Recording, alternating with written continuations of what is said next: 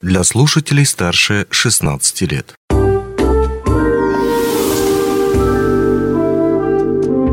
Гости дневного эфира.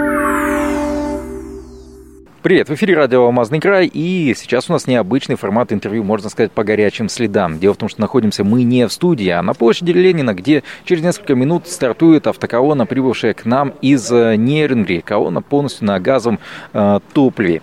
Э, сейчас именно об этом автопробеге и, собственно, газовом топливе мы поговорим с зам начальника управления эксплуатации автотранспорта э, Сергеем Пацанским. Сергей Феликсович, добрый день, рад вас. Добрый день, здравствуйте. Ну, а, сейчас вот мы вместе с вами и вместе с гостями столицы Алмазного края побывали на нескольких объектах. Вот несколько слов, что это за объекты, почему именно их выбрали для обзорной такой экскурсии? Ну, мы посетили вместе с нашими гостями объекты газовой инфраструктуры акционерной компании «Алрос». Это газовая заправка, это Миринское автотранспортное предприятие, где производится переоборудование транспорта для работы на газовом э, топливе. Это пост освидетельствования баллонов, ну и вообще э, Минское автотранспортное предприятие ООО э, «Алмаз Дуртранс» является там головным нашим предприятием по обеспечению работы э, автомобилей на газовом транспорте. Вот, показали, как мы работаем, э, как у нас организованы процессы и дегазации машин, и поверки баллонов. Коллегам было достаточно интересно все это посмотреть, потому что многие вопросы у нас решены достаточно давно и качественно.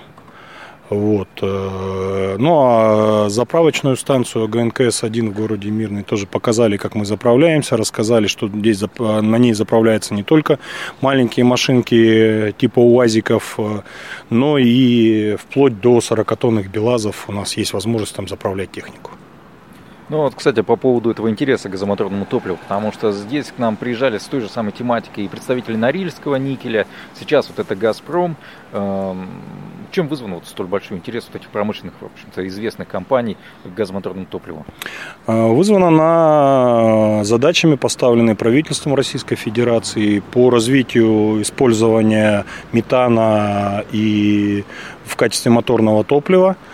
И э, наши коллеги ездят, интересуются так же, как и мы в свое время, и посетили не одно предприятие э, с изучением опыта эксплуатации, обслуживания, ремонта, э, содержания этой техники, нюансы, какие возникают с, с этими вопросами. Тоже ездили в свое время, смотрели. Теперь настала наша очередь рассказывать то, что мы наработали, с, что у нас хорошо получается, с какими проблемами мы столкнулись, на что нужно обратить внимание, где-то там э, подводные камни какие-то подсвечиваем. То есть это обмен опытом, и э, государственная политика э, подталкивает, особенно крупные предприятия, заниматься этими вопросами. Вот. Я надеюсь, что мы, компания «Алроса» и «Алмаз Дутранс» в частности, занимаем э, достаточно уверенные позиции в этом вопросе, потому что наработаны э, очень много, многие процессы отработаны, отлажены. Есть над чем работать, есть над чем работать, но мы достигли определенного уровня достаточно высокого.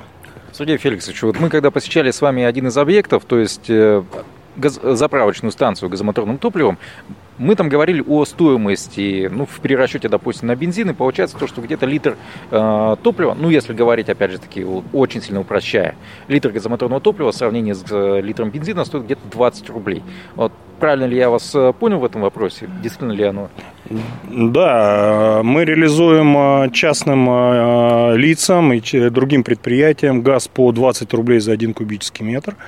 Вот. А отношение расхода топлива а, традиционного и газомоторного, ну, можно считать для простоты 1 литр 1 куб.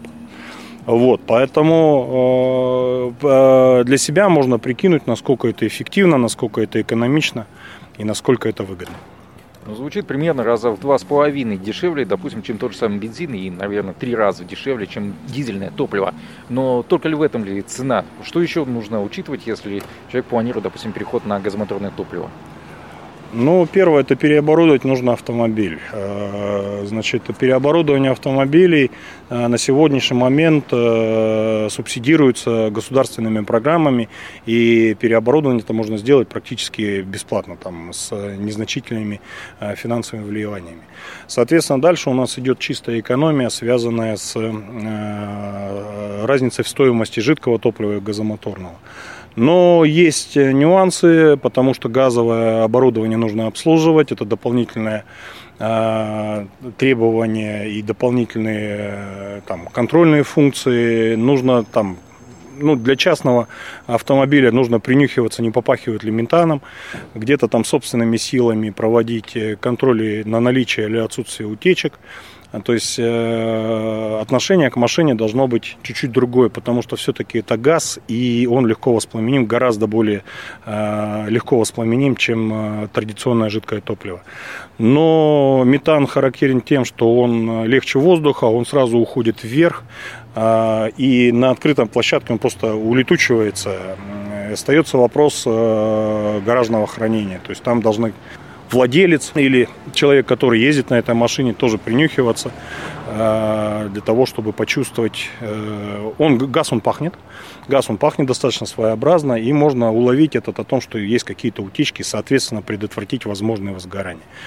Но по опыту эксплуатации транспорта э, в акционерной компании, ну, не было таких вот явных возгораний без э, там, каких-то аварийных э, или там, реальных нарушений э, производственных процессов. То есть еще раз здесь подведу итоги, правильно ли я вас понимаю? Окей, я захотел, допустим, свою частную машинку бензиновый переоборудовать на газ, это я могу сделать почти бесплатно, но при этом мне надо быть готовым к тому, чтобы мой гараж оборудовать какой-то системой сигнализации и так далее, чтобы дальше уже это все эксплуатировать. Для частных э, владельцев это не обязательное требование, но э, мы же хотим, чтобы все у нас было хорошо, поэтому там рекомендация для частного, ну, поставить газовый сигнализатор и для того, чтобы, ну, самому, самому себе быть уверенно, что с газом все в порядке.